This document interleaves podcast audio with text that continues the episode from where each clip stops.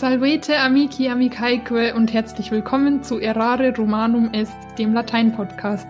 Ich bin Lea, eure Hospice, und ich habe heute Katharina Kilgus und Lars Wattenberg bei mir. Es geht in dieser Folge um die Fehlannahme, dass Latein eine Sprache ist, die niemand mehr spricht.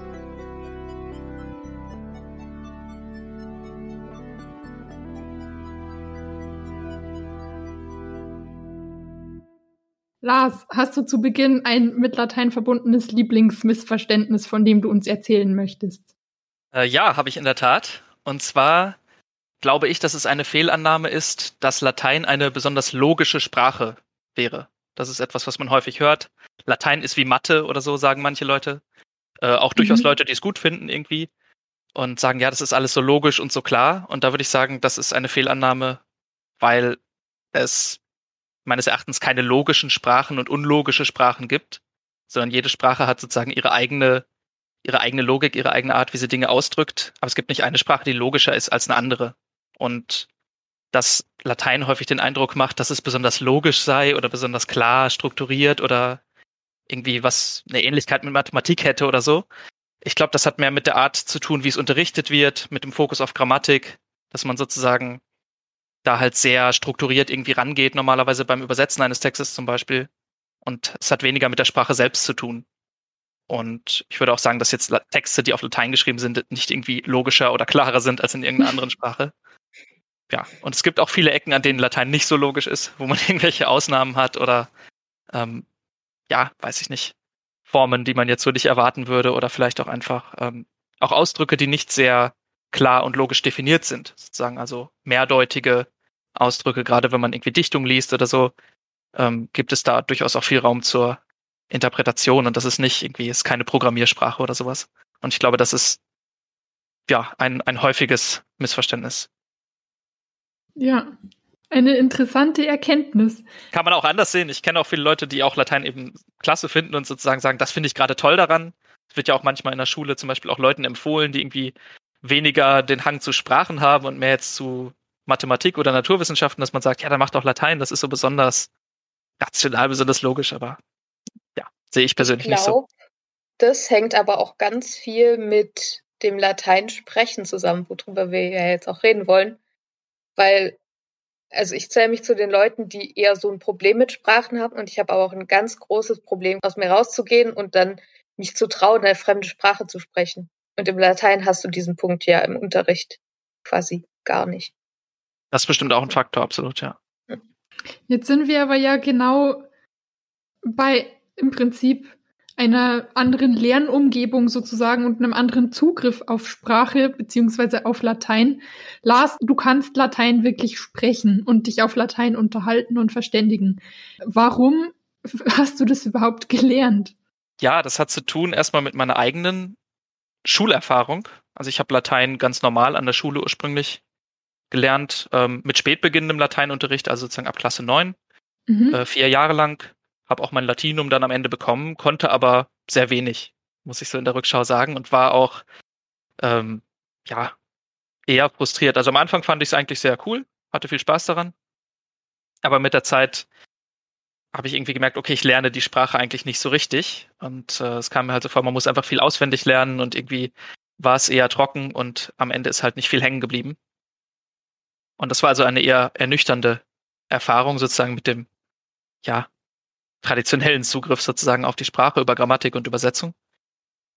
Und ähm, dann habe ich einige Jahre später mich mal ein bisschen damit beschäftigt, wie man eigentlich Fremdsprachen lernt sozusagen. Es gibt ja auch eine sozusagen Fremdsprach- oder Zweitspracherwerbsforschung, mhm. äh, wo man Studien dazu durchführt, na, was funktioniert, was funktioniert nicht. Und diese Erkenntnisse fließen ja auch in den modernen Fremdsprachunterricht auch mit ein, in dem ja ganz andere Methoden gängig sind, ne, dass man eben kommunikativ, äh, also die Sprache auch nutzt und ähm, selber ja aktiv wird quasi. Die Sprache spricht, die Sprache hört und so weiter.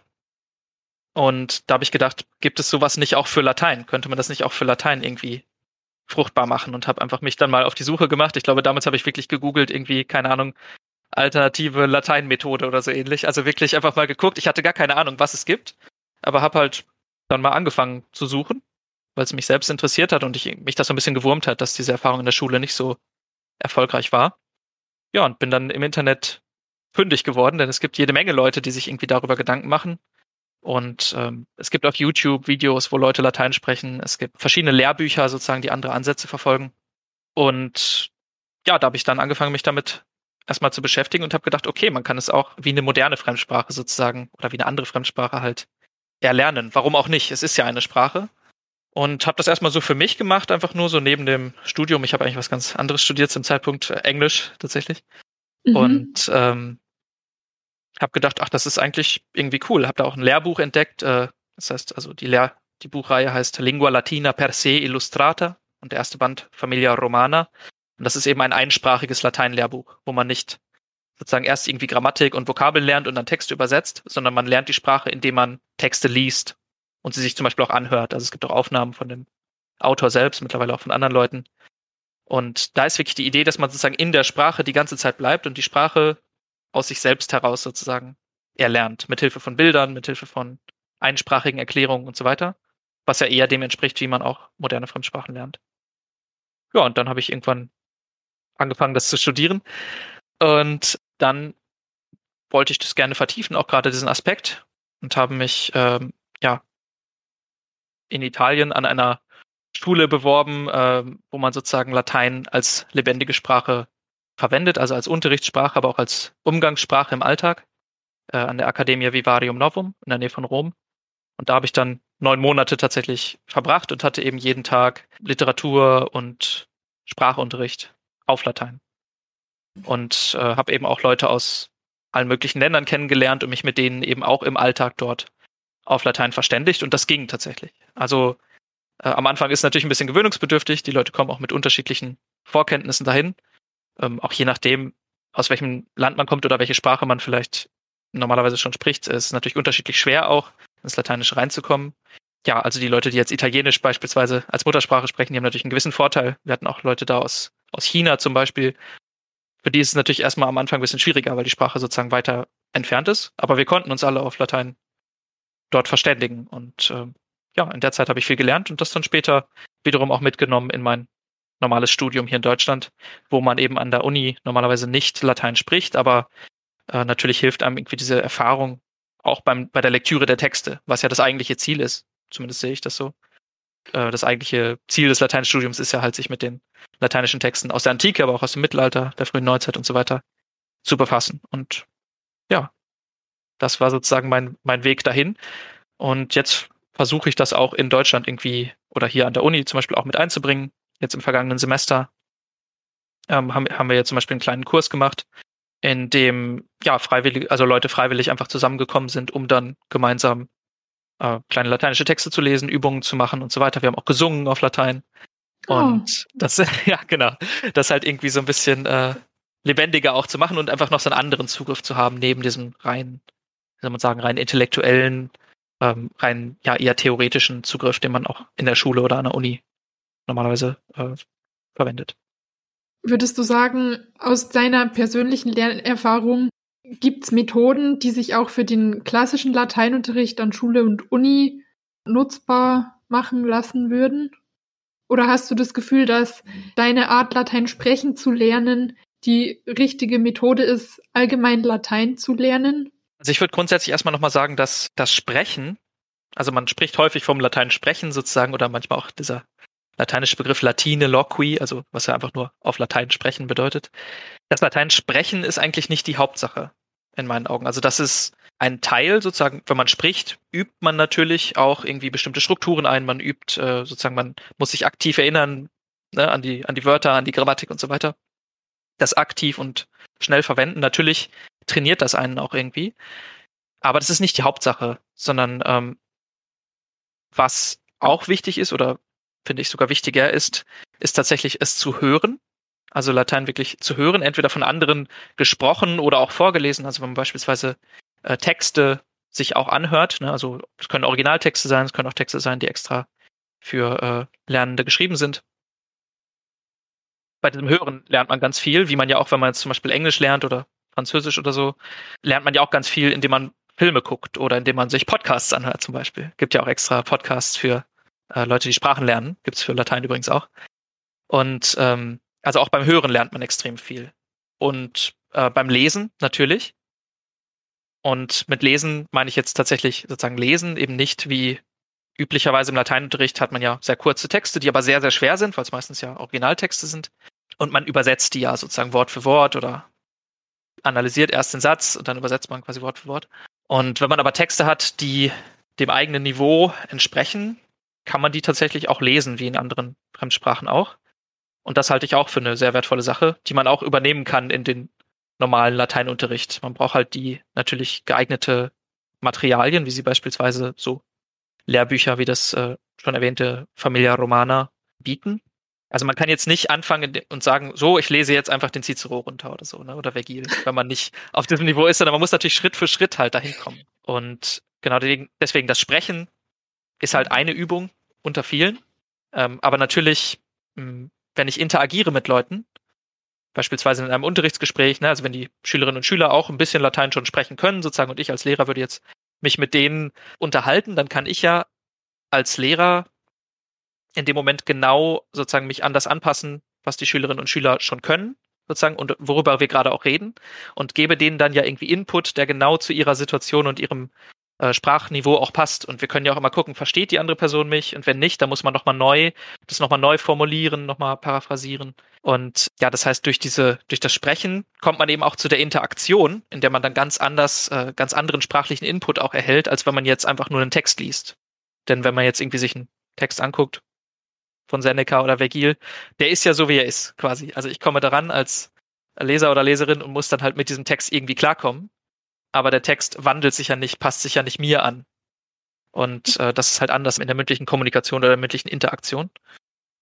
Und ja, okay, deine Frage war aber eigentlich ja spezifisch, was kann man sozusagen in den Unterricht übernehmen? Und ich glaube, da gibt es ganz viel. Also einfach wirklich, dass man Texte zum Beispiel konsequent immer auch vorträgt und zwar so vorträgt, dass sie auch verstanden werden. Auch beispielsweise, nachdem man den Text durchgearbeitet hat, dass man dann wirklich nochmal eine Runde macht, okay, jetzt haben wir den Text sozusagen analysiert etc. Jetzt lese ich euch den nochmal langsam vor, ihr guckt nochmal, könnt ihr das verstehen und so weiter, dass man auch Aufnahmen davon zur Verfügung stellt beispielsweise. Ja.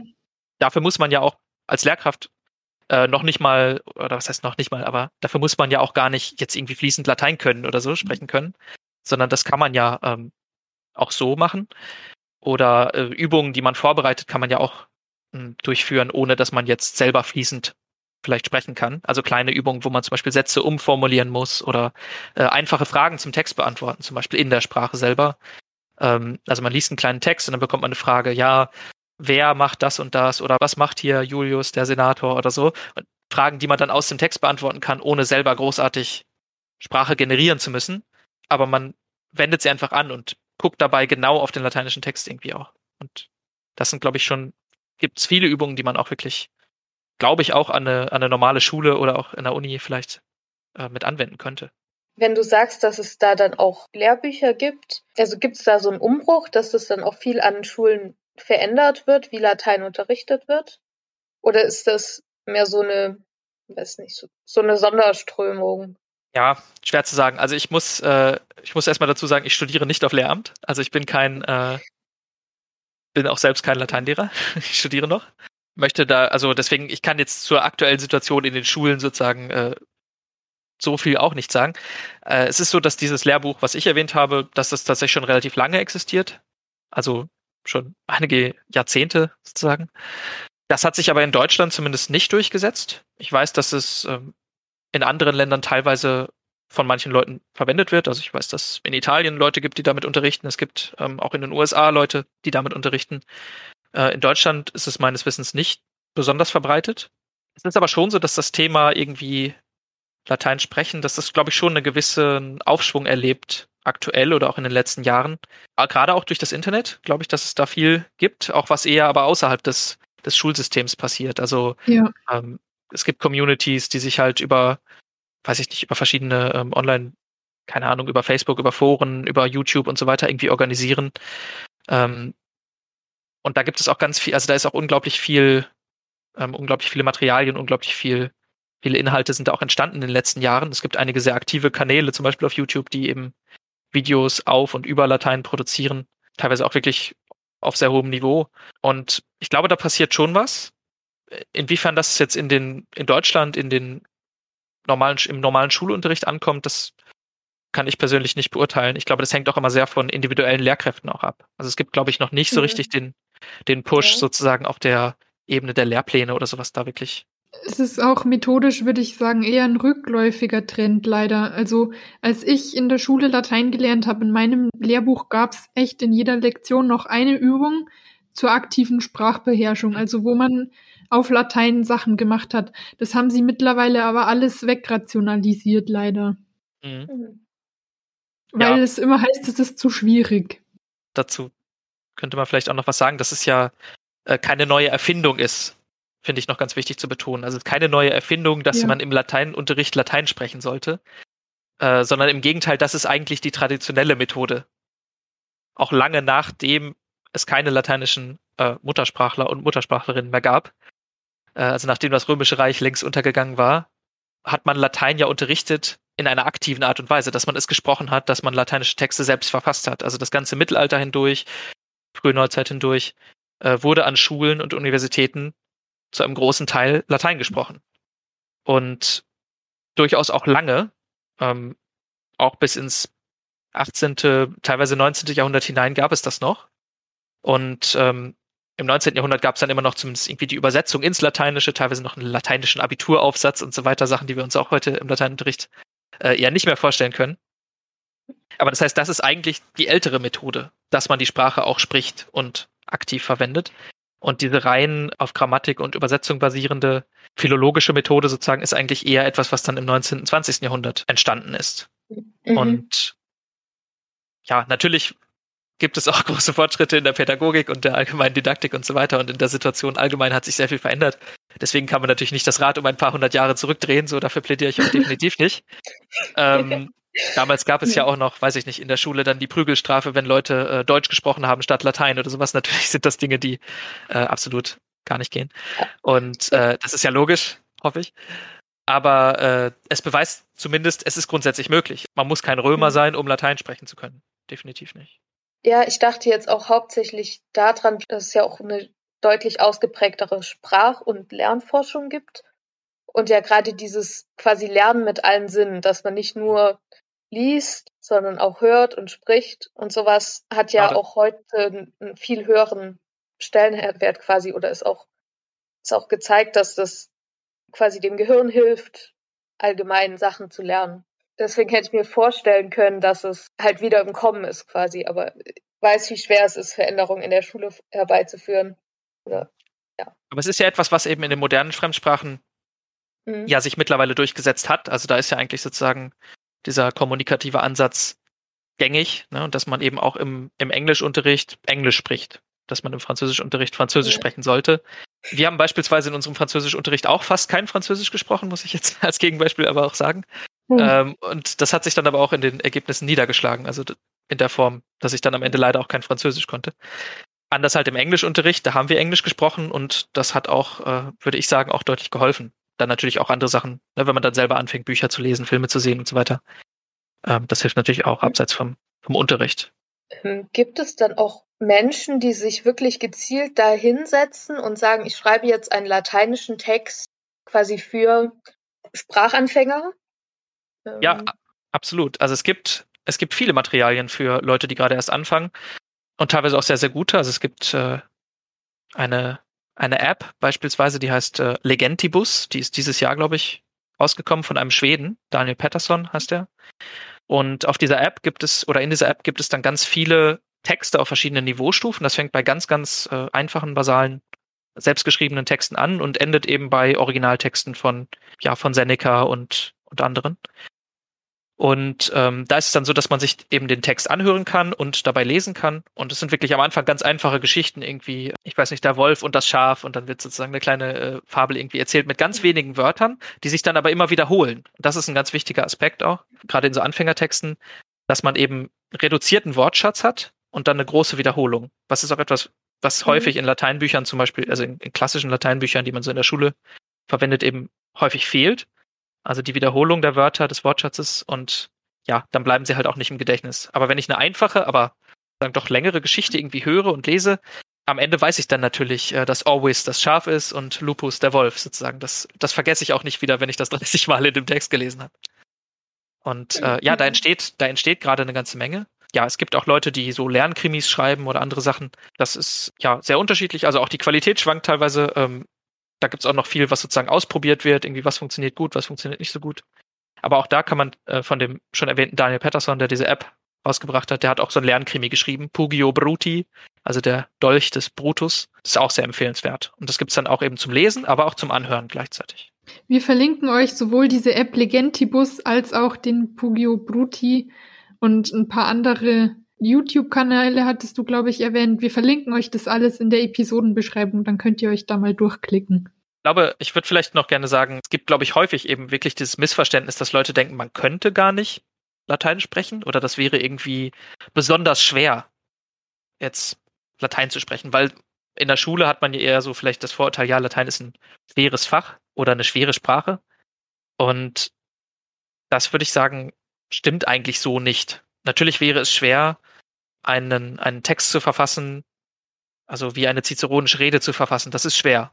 Dafür muss man irgendwie jahrelang sicherlich äh, Latein lernen. Oder ein, ein, selbst ein lateinisches Gedicht zu verfassen. Das ist natürlich auch nicht einfach. Ähm, schon gar nicht, wenn das dann. Auch nicht. Genau, äh, genau. Auf Deutsch kann ja auch nicht jeder gute Reden schreiben oder gute Gedichte schreiben. Oder auch ähm, auf Englisch nicht. Oder auch auf Englisch, ja. Aber sozusagen, man muss ja nicht, wenn man jetzt anfängt, selber akt Latein aktiv zu gebrauchen, ob es jetzt äh, mündlich ist, also im Sprechen oder wenn man selber was schreiben möchte, fängt man natürlich nicht damit an, sondern man fängt dann mit ganz, ganz einfachen Sätzen an und äh, mit einfachen Ausdrücken und steigert sich eben graduell. Und das ist, glaube ich, sehr wichtig, dass man das immer im Hinterkopf behält. Auch gerade, es gibt ja viele Leute, die zum Beispiel Latein studieren oder studiert haben, also jetzt Lehrkräfte zum Beispiel, aber eben nie das gesprochen haben. Und wenn die jetzt sagen, ach ja, das interessiert mich aber so als Methode, ich würde vielleicht das auch gerne jetzt oder dann in Zukunft ähm, in meinen eigenen Unterricht einbringen oder ich möchte es einfach für mich selber machen, um meine eigene Lateinkompetenz irgendwie zu trainieren, dann ist das, glaube ich, ganz wichtig, sich das bewusst zu machen, dass man erstmal mit diesen einfachen Sachen anfangen muss. Also wenn man dann am Anfang versucht, gleich so komplexe, lange Satzgefüge irgendwie zu bilden und komplizierte Satzgefüge äh, wie, wie in ciceronischen Reden, das kann eigentlich nicht funktionieren. Da wird man dann ähm, das wird einen frustrieren. Das heißt, man muss da sozusagen auch seinen eigenen Stolz so ein bisschen hinter sich lassen und sagen, okay, ich kann diese komplizierten Sätze verstehen und so weiter, aber jetzt geht es darum, dass ich nochmal quasi ein bisschen von neuem anfange. Man startet natürlich nicht bei Null, aber man muss sich das halt bewusst machen. Man ist dann erstmal wieder Anfänger in der Sache. Und ähm, das ist, glaube ich, ganz wichtig, auch gerade so vom, ja, von der eigenen Motivation, dass man da eben sich nicht, äh, dass man da nicht frustriert ist oder so. Das kommt dann mit der Zeit. Und dass ja. man frustriert ist oder dass man komplexere Sachen sagen kann? Entschuldigung, nein, die Fortschritte kommen mit der Zeit. Die Frustration äh, kommt hoffentlich, äh, kann man hoffentlich vermeiden. Und man wird auch Fehler machen. Ne? Also äh, mhm. der Podcast heißt ja Errare Romanum est, aber es ist auch eben auch Humanum, also Irren ist ja auch menschlich. Und äh, gerade, natürlich, man, man macht Fehler und ja, man bekommt eben in der Schule oder auch im Studium doch eher antrainiert quasi, dass man Fehler vermeiden sollte. Also es wird ja auch nach wie vor häufig in den Klausuren so korrigiert, dass man die Fehler, dass die Fehler dann gezählt werden und man versucht immer beim Übersetzen irgendwie möglichst, äh, ja, möglichst so vorzugehen, dass man bloß keinen Fehler macht. Mhm. Und das ist aber natürlich beim Sprechen eher kontraproduktiv. Also ich kann eigentlich nur vermeiden, Fehler zu machen, indem ich gar nicht spreche. Sobald man irgendwie den Mund aufmacht, wird man auch Fehler machen. Also dann denkt man vielleicht schon, während man das sagt, merkt man so, oh nein, das ist ja Quatsch, das Wort hat ja eigentlich ein anderes Genus, also ein anderes Geschlecht, oder äh, ach Mist, da habe ich das jetzt in den falschen Fall gesetzt, oder das kann man ja auch so überhaupt nicht sagen und was weiß ich. Äh, oder vielleicht bemerkt man die Fehler auch nicht, wie auch immer, oder andere Leute bemerken sie dann. Aber das ist ja normal, das gehört ja auch in anderen Sprachen natürlich immer dazu. Und deswegen, da würde ich sagen, da kann man, sollte man mutig sein, es erstmal versuchen und sich da halt äh, dann nicht entmutigen lassen von, von Fehlern oder auch von der Frustration, wenn man mal merkt, oh, ich würde jetzt gerne eine bestimmte Sache sagen, aber ich krieg's nicht, ich krieg's nicht formuliert. Ähm, das mhm. ist eine Erfahrung, die ich definitiv auch gemacht habe. Gerade dann in Settings, wenn man mit Leuten spricht, wo Latein wirklich ein authentisches äh, Kommunikationsmedium ist. Also ich hatte da ja in Italien eben Mitschüler aus, aus ganz vielen anderen, also ja, aus anderen Ländern und Latein war halt wirklich unsere Kommunikationssprache. Und manchmal hatte man dann die Situation, dass man über irgendwas sprechen wollte und dann hat man gemerkt, oh, ich kann das jetzt nur sehr, ich kann es irgendwie umschreiben, aber ich treffe nicht so richtig das, was ich eigentlich sagen will. Ja, das ist manchmal schade oder eine, eine schwierige Sache. Aber man kann das ja auch als äh, Anlass nehmen, dann, okay, sich im Nachhinein nochmal zu überlegen, okay, wie könnte ich das vielleicht nochmal besser sagen, vielleicht Sachen auch nochmal nachzugucken und so weiter, da nochmal dran zu feilen. Und manchmal ist es ja auch nicht so schlimm. Dann konnte man eben mal nicht genau das sagen, was man wollte, aber davon mhm. geht ja auch die Welt nicht unter.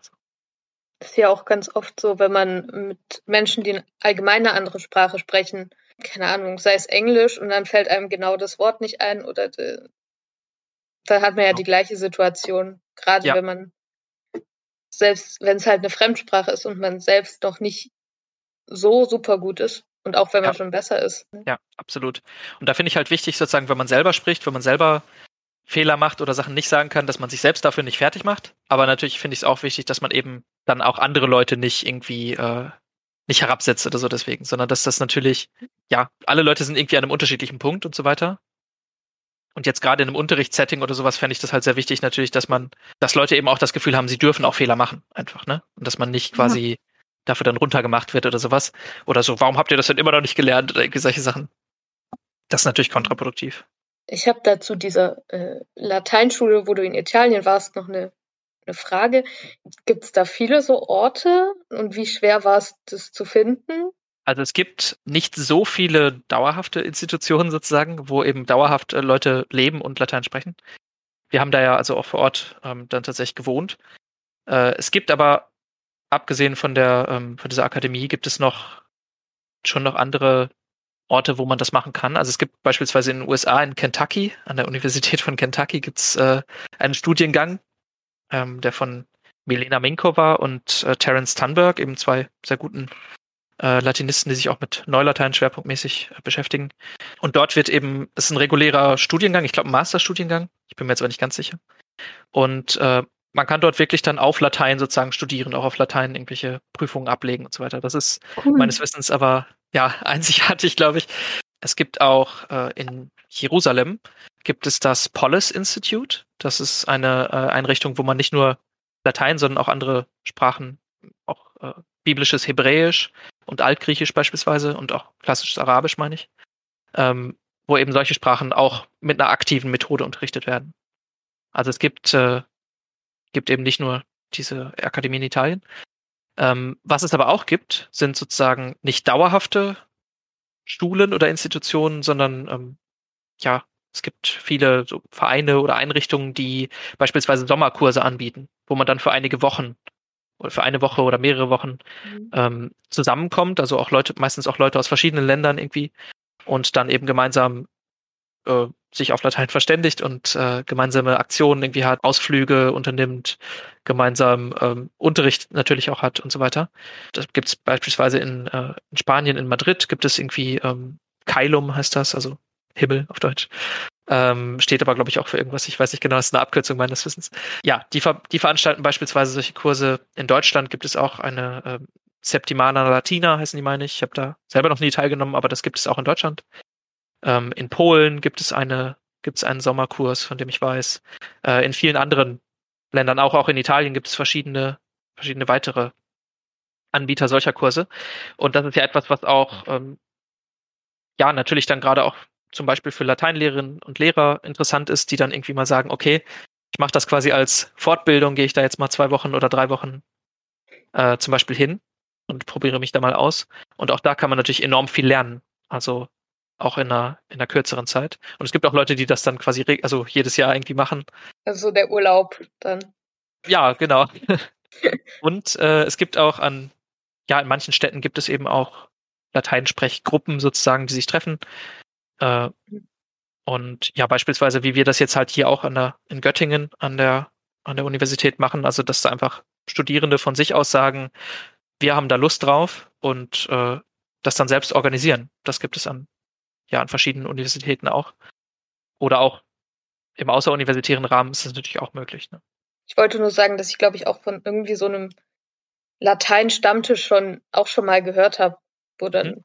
ja, wo man einfach seinen Stammtisch auf Lateinisch macht. Genau, sowas gibt es auch teilweise, mhm. ja, dass dann eben auch mhm. gar nicht sozusagen, dass jetzt gar nicht so ein Unterrichts, äh, so einen Unterrichtscharakter hat oder so einen, so einen schulischen Charakter, sondern einfach äh, eine Gesprächsrunde quasi ist. Ich frage mich gerade, wer sowas eigentlich finanziert. Also, weil Latein ist ja ein Fach, das notorisch zu wenig Geld hat eigentlich. Lars, weißt du da genaueres? Finanziert sich das dann ausschließlich über die Beiträge, die Teilnehmende dann entrichten? Oder wer fördert sowas? Wird das gefördert?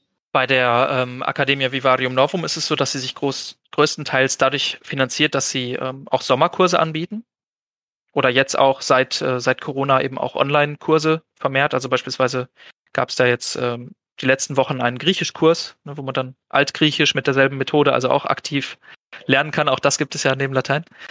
Ähm, und diese Kurse sind dann kostenpflichtig und diese Sommerkurse, die gehen vier Wochen oder acht Wochen, je nachdem, ähm, ob man quasi das volle Paket haben möchte. Äh, dafür zahlen Leute für diese Kurse und auch für die Unterbringung und so weiter natürlich auch.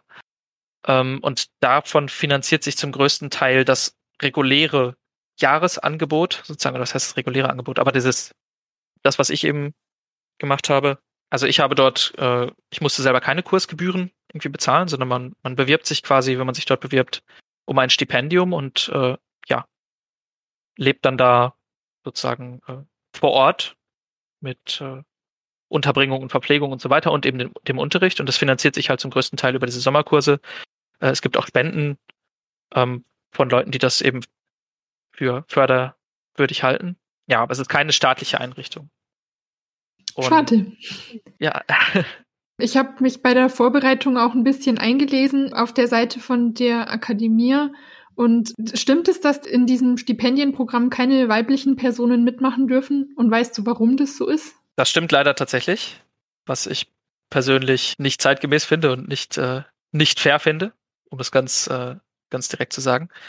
Es soll sich daran bald etwas ändern. Also die haben tatsächlich jetzt einen zweiten Standort sozusagen errichtet oder richten sie gerade ein, wo sie dann dasselbe Programm quasi auch für weibliche Teilnehmerinnen anbieten wollen.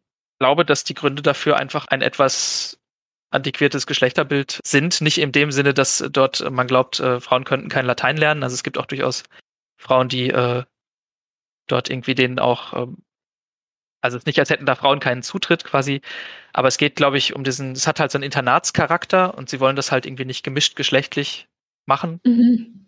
Und äh, deshalb wollen sie jetzt halt diesen zweiten Standort da wohl eröffnen. Mhm. Aber ich finde es, also ich persönlich finde es schon sehr problematisch, dass es eben bislang so ist, wie es ist. Ähm, es gibt einzelne Ausnahmen davon, aber äh, im Großen und Ganzen ist es tatsächlich so, dass dort Frauen bisher leider nicht aufgenommen wurden als Stipendiatin. Das ist schon ziemlich fies. Aber das ist dann nicht bei allen Institutionen so nein. oder Angeboten, die du erzählt nein, hast, sondern nur speziell bei diesem. Das ist jetzt speziell dort so. Okay. Also es gilt auch für diese, für diese Sommerkurse gilt das auch nicht. Also Geld nehmen sie von Frauen. ja, es, es ist. Dafür es sind ist, sie gut. Es ist tatsächlich äh, so. Nein, also das gilt jetzt speziell für die Akademie.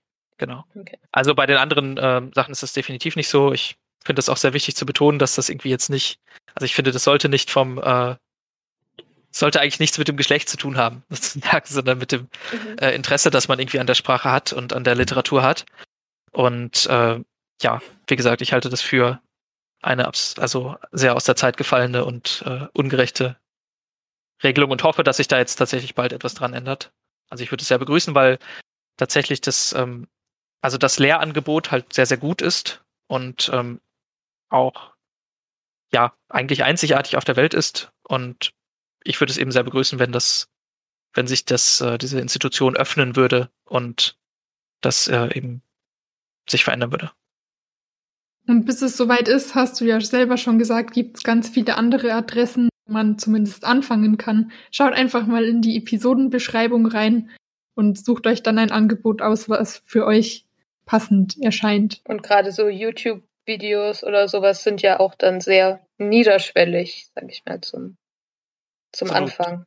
Es gibt auch ganz viel, was man eben kostenlos oder für sehr wenig äh, Geld irgendwie auch von zu Hause aus machen kann. Genau, YouTube-Videos, Podcasts und so weiter, die man sich anhören kann. Da finde ich auch noch gut, das möchte ich vielleicht noch nachschieben als Argument sozusagen auch für das, äh, gerade auch das gesprochene Latein oder das gehörte Latein vielmehr, dass es etwas ist, was sich viel besser in den Alltag integrieren lässt, als jetzt das klassische einen Text äh, analysieren und übersetzen. Also wenn man einen Podcast hat oder eine Aufnahme eines Textes, kann man das ja einfach so nebenbei hören. Ne, ob man jetzt irgendwie, keine Ahnung, Geschirr spült oder mit dem Hund geht oder weiß ich nicht, im Supermarkt ist oder so, dann kann man sich das einfach äh, mit Kopfhörern anhören, sozusagen äh, nebenbei. Und das ist natürlich ähm, ja, da hat man sozusagen viel mehr Lerngelegenheiten eigentlich und kann das in seinen Alltag viel besser integrieren, als wenn man jetzt sich immer hinsetzen muss mit seinem, seinem Text und seinem Kommentar und seiner Übersetzung vielleicht noch sozusagen. Das ist natürlich auch total wertvoll. Ich will das auch überhaupt nicht in Frage stellen. Ne? Natürlich ist die konzentrierte Arbeit an einem Text irgendwie auch total wichtig, gerade weil es ja auch durchaus komplexe Texte sind aus einer weit entfernten Kultur und so weiter. Da müssen wir uns natürlich auch detailliert mit beschäftigen. Aber es hilft auch ganz viel sozusagen eher so ein sich auch nebenbei mal damit zu befassen und einfach ein Gefühl auch so mit der Zeit für die Sprache zu bekommen. Äh, das macht auch letzten Endes auch die genaue Analyse der Texte auch wieder einfacher, weil es dann einfach viele Dinge gibt, die erscheinen einem dann irgendwann völlig natürlich. Da braucht man gar nicht mehr groß drüber nachdenken. So bestimmte Konstruktionen oder sowas, äh, wie die Leute, die Lateinunterricht hatten, kennen Ablativus absolutus oder ACI und so weiter, also bestimmte grammatische Phänomene, die man im Lateinischen hat. Wenn man die einfach ganz oft gehört hat, dann ist, erscheint einem das völlig natürlich, dass man das so sagt, eben auf Latein. Und, und das ähm, schließt sich ja auch nicht aus.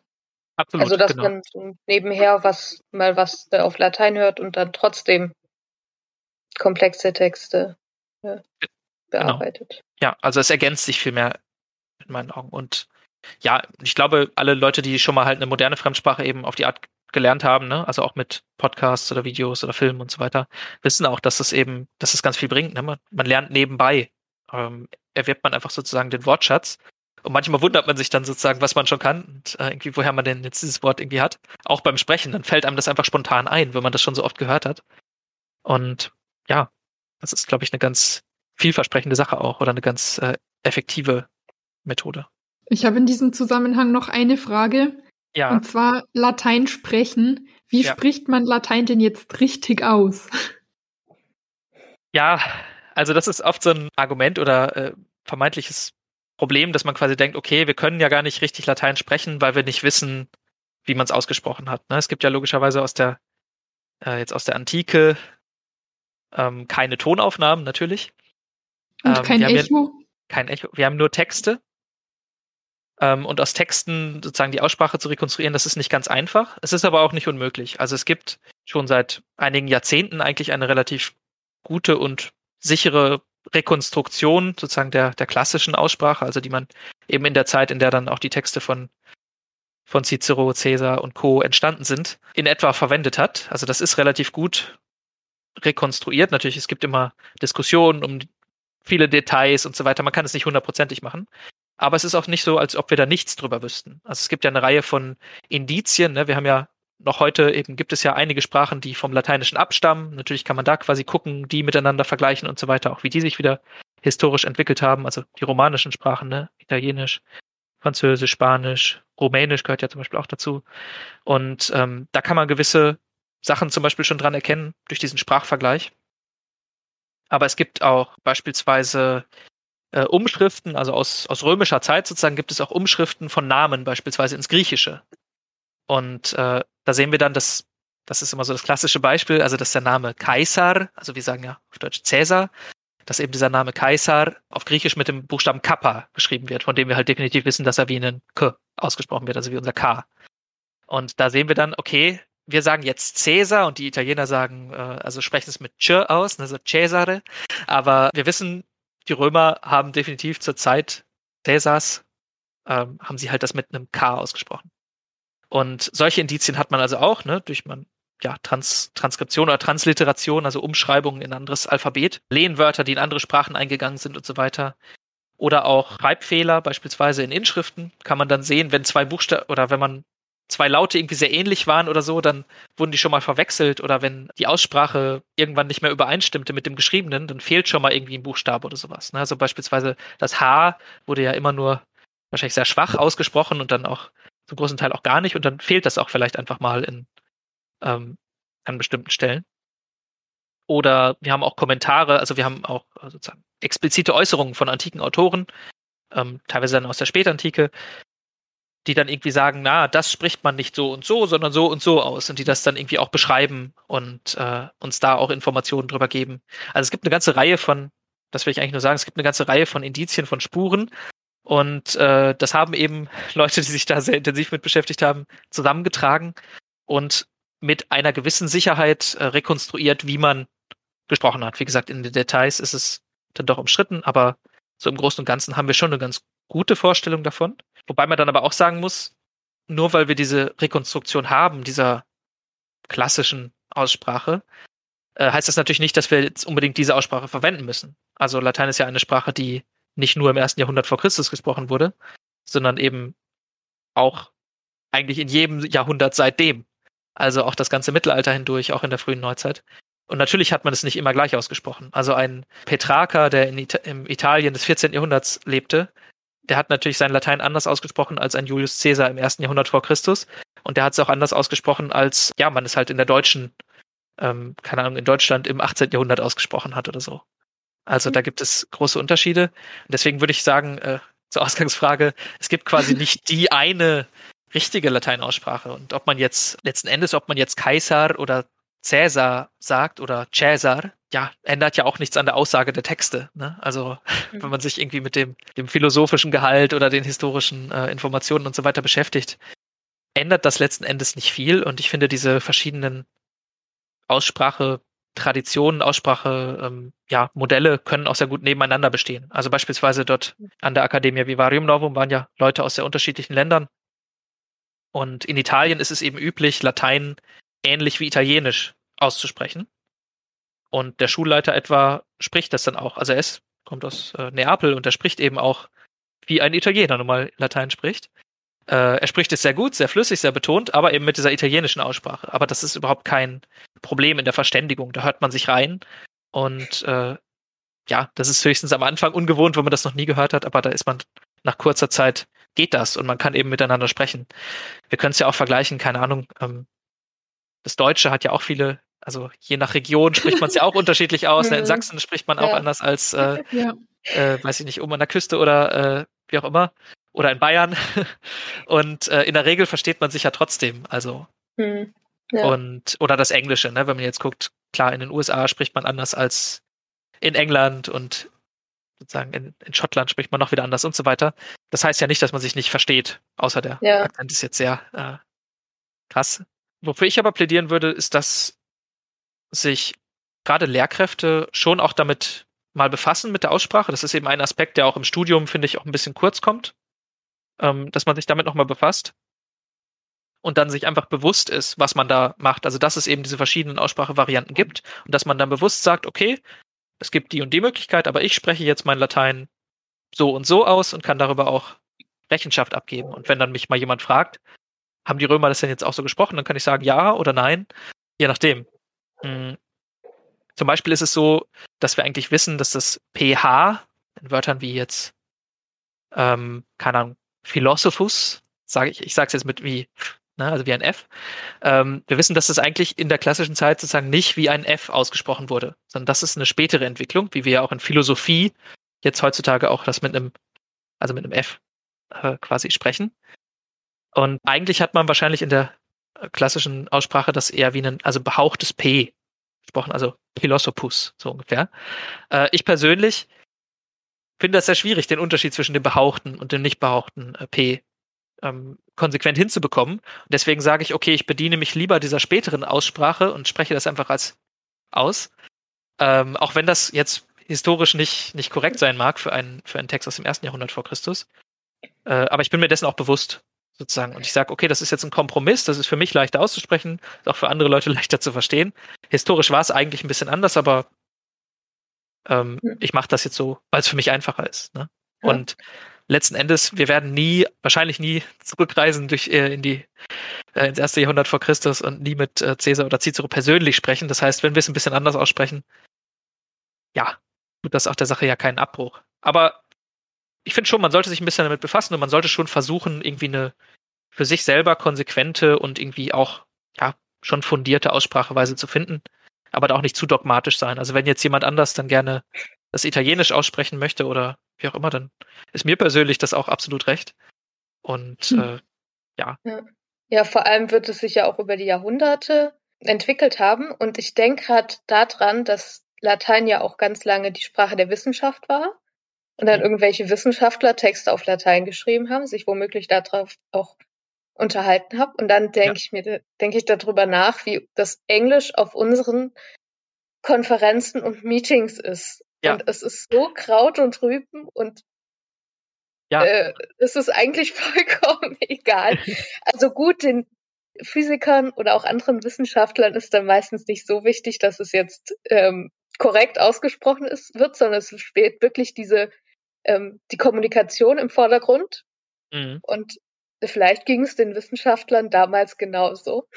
Also wir haben auch tatsächlich, ja, man hat auch historische Berichte tatsächlich von, ähm, ja, also aus, aus dem Mittelalter oder aus der, aus der frühen Neuzeit, dass eben Leute gereist sind und dann mit, ja, in anderen Regionen sich dann auf Latein auch verständigt haben. Es war ja eine internationale Sprache.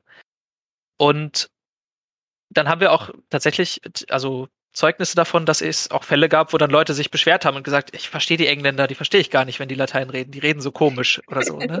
Weil natürlich ein Deutscher zu dem Zeitpunkt ganz anders dann Latein gesprochen hat als ein Engländer oder ein Italiener. Und mhm. ähm, diese Unterschiede hatte man definitiv. Aber ich denke, auch damals wird es so gewesen sein, nach einer kurzen Eingewöhnungsphase haben die Leute sich schon gegenseitig verstanden. Und ja, ja man, natürlich hat auch jeder und jede irgendwie einen eigenen, also je nach der eigenen Muttersprache und so ja auch nochmal so ein Akzent. Also das habe ich dort in Italien auch gemerkt. Äh, klar sprechen Leute, die Chinesisch als Muttersprache sprechen, sprechen Latein dann irgendwie mit einem gewissen Akzent oder ich spreche halt dann mit einem gewissen deutschen Akzent und wie auch immer. Also, aber man versteht sich und ja.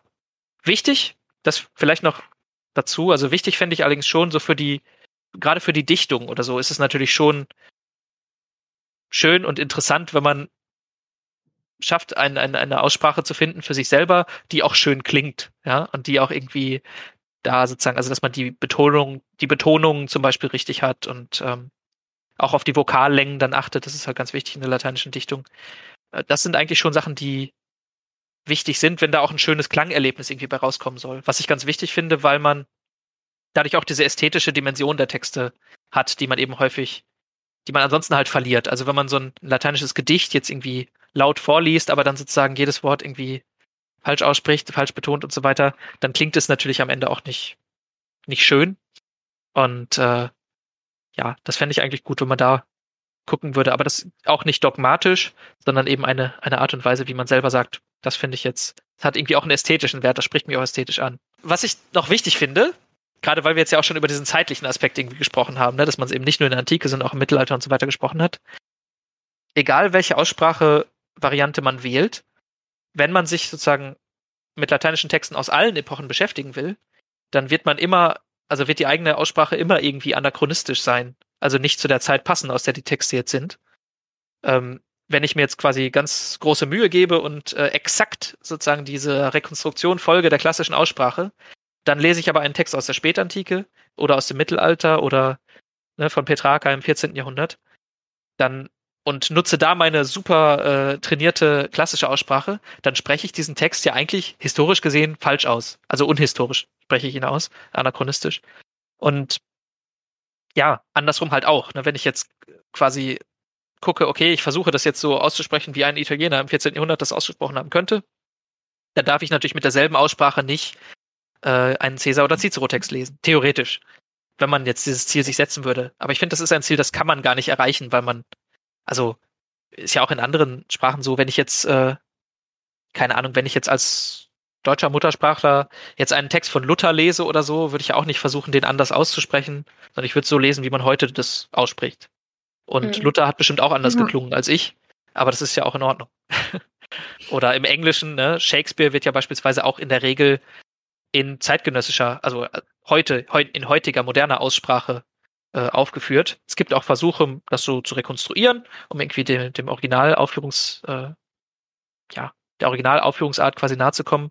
Aber das sind eher so Ausnahmen. Normalerweise liest man die Sachen so, wie man selber spricht in seiner Sprache, wie man jetzt spricht.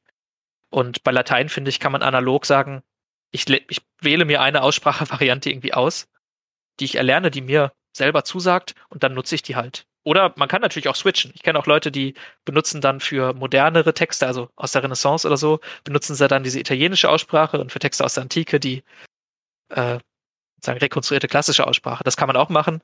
Ähm, ja, natürlich. Aber ähm, ich fände es jetzt illusorisch oder irgendwie gar nicht zu erreichen, glaube ich, und auch nicht nötig, zu sagen, ich versuche jeden Text immer so auszusprechen, wie der jeweilige Autor das in der Zeit ausgesprochen haben könnte. Also das wird sehr schwierig und ist vielleicht auch am Ende den Aufwand gar nicht wert.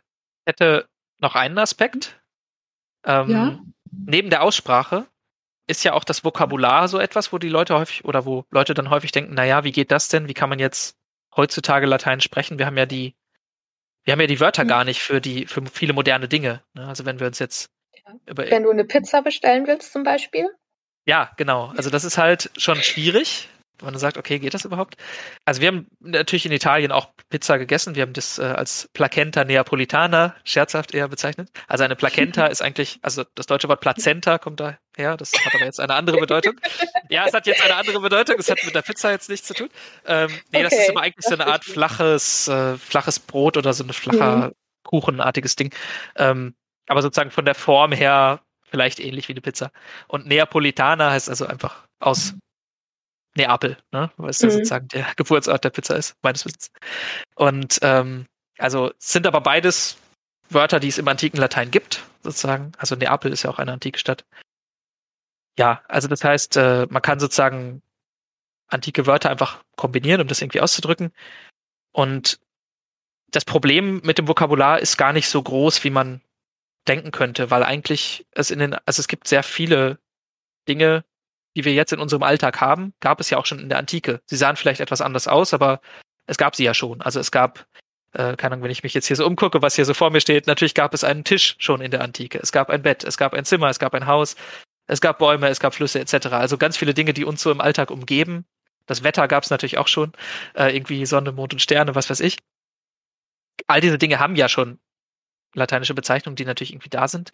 Manchmal kennt man die Sachen nicht, weil es vielleicht seltene Wörter sind oder so aber man kann sie halt schon finden in der Regel. Natürlich gibt es auch Dinge, äh, die es noch nicht gab, aber wir können auch zum Beispiel ja auf spätere lateinische Texte zurückgreifen, ähm, also aus dem Mittelalter oder aus der Renaissance, wo dann eben schon Umschreibungen oder neue Wörter irgendwie schon eingeführt worden sind für viele Dinge, die dann eben später entstanden sind. Also irgendwie, keine Ahnung, jetzt eine Kompass. Okay, redet man jetzt im Alltag nicht so sehr viel drüber, aber der ist da zum Beispiel als Weise mhm. eine, eine mittelalterliche Erfindung. Oder ähm, manche Dinge zum Beispiel eine Uhr. Gab es in der Antike schon, aber die sahen halt ganz anders aus. Also es gab noch keine mechanischen Uhren, logischerweise auch keine digitale Uhren sowieso schon mal gar nicht. Aber es gibt eben das Wort Horologium, also quasi so ein Stundenmesser sozusagen, was dann eher eine, zum Beispiel eine Sonnenuhr bezeichnet. Aber das können wir natürlich problemlos auch für eine, also ob das jetzt eine Apple Watch ist oder was auch immer, ist ja egal. Das ist ja immer noch ein Horologium, äh, immer noch eine Uhr von seiner Funktion her.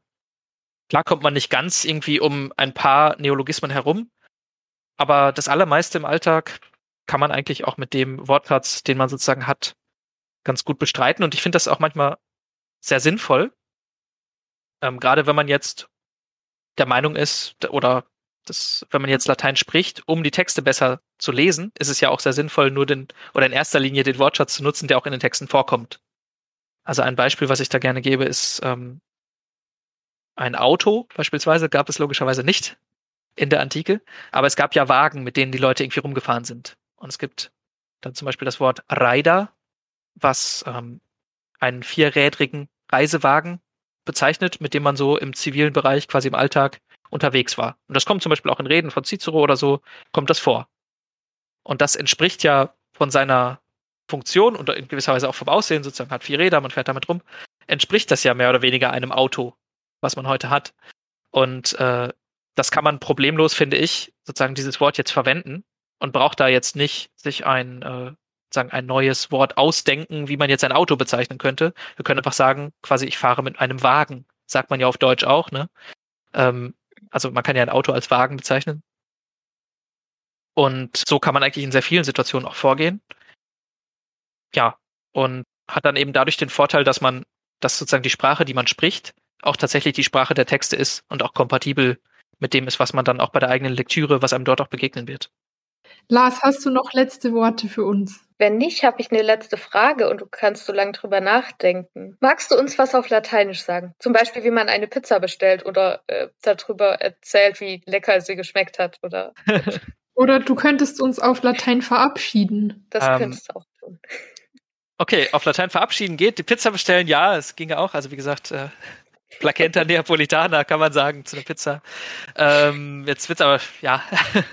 ähm, bene, magno mihi gaudio erat, vuit, uh, vobiscum colloqui de, de usu linguae latinae et de litteris latinis etiam, et um, utinam bene valeatis, et utinam discatis linguam latinam, et legatis scripta per jucunda, et uh, valete.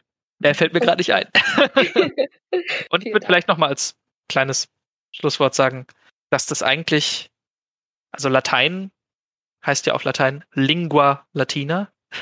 Und Lingua ist eigentlich, ist die, die Sprache, aber ist eigentlich von der Grundbedeutung sozusagen die Zunge, sozusagen. Und auch Sprache im Deutschen kommt ja von, kommt ja von Sprechen. Also ich finde, das ist eigentlich etwas sehr Essentielles.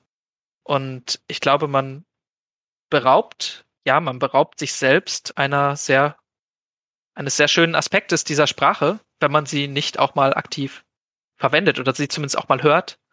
Ähm, ich glaube, man kann sehr viel, es kann einem sehr viel bringen und auch man kann sehr viel Spaß damit haben, wenn man eben auch anfängt, diese Sprache wirklich als Sprache zu sehen und sozusagen nicht als Kreuzworträtsel, nicht als Matheaufgabe, auch nicht als irgendwie Schulung der eigenen intellektuellen Fähigkeiten oder was auch immer, sondern wirklich als Sprache und die Texte als Texte zu sehen, die einem etwas sagen wollen, die man äh, tatsächlich lesen und verstehen kann und ja, das ist ja sozusagen, das ist ja Kommunikation. Das ist also, äh, ja, das ist einfach nur mein Plädoyer. Latein ist eine Sprache und Sprachen lernt man unter anderem durch Sprechen. Nicht nur, aber auch. Das war ein sehr schönes Schlusswort. Freut mich.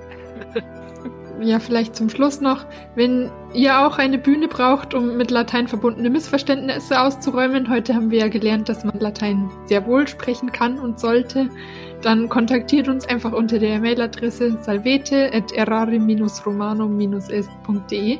Wir freuen uns von euch zu lesen. Vielen Dank, dass ihr alle wieder zugehört habt und hoffentlich bis zum nächsten Mal. Valete quam optime.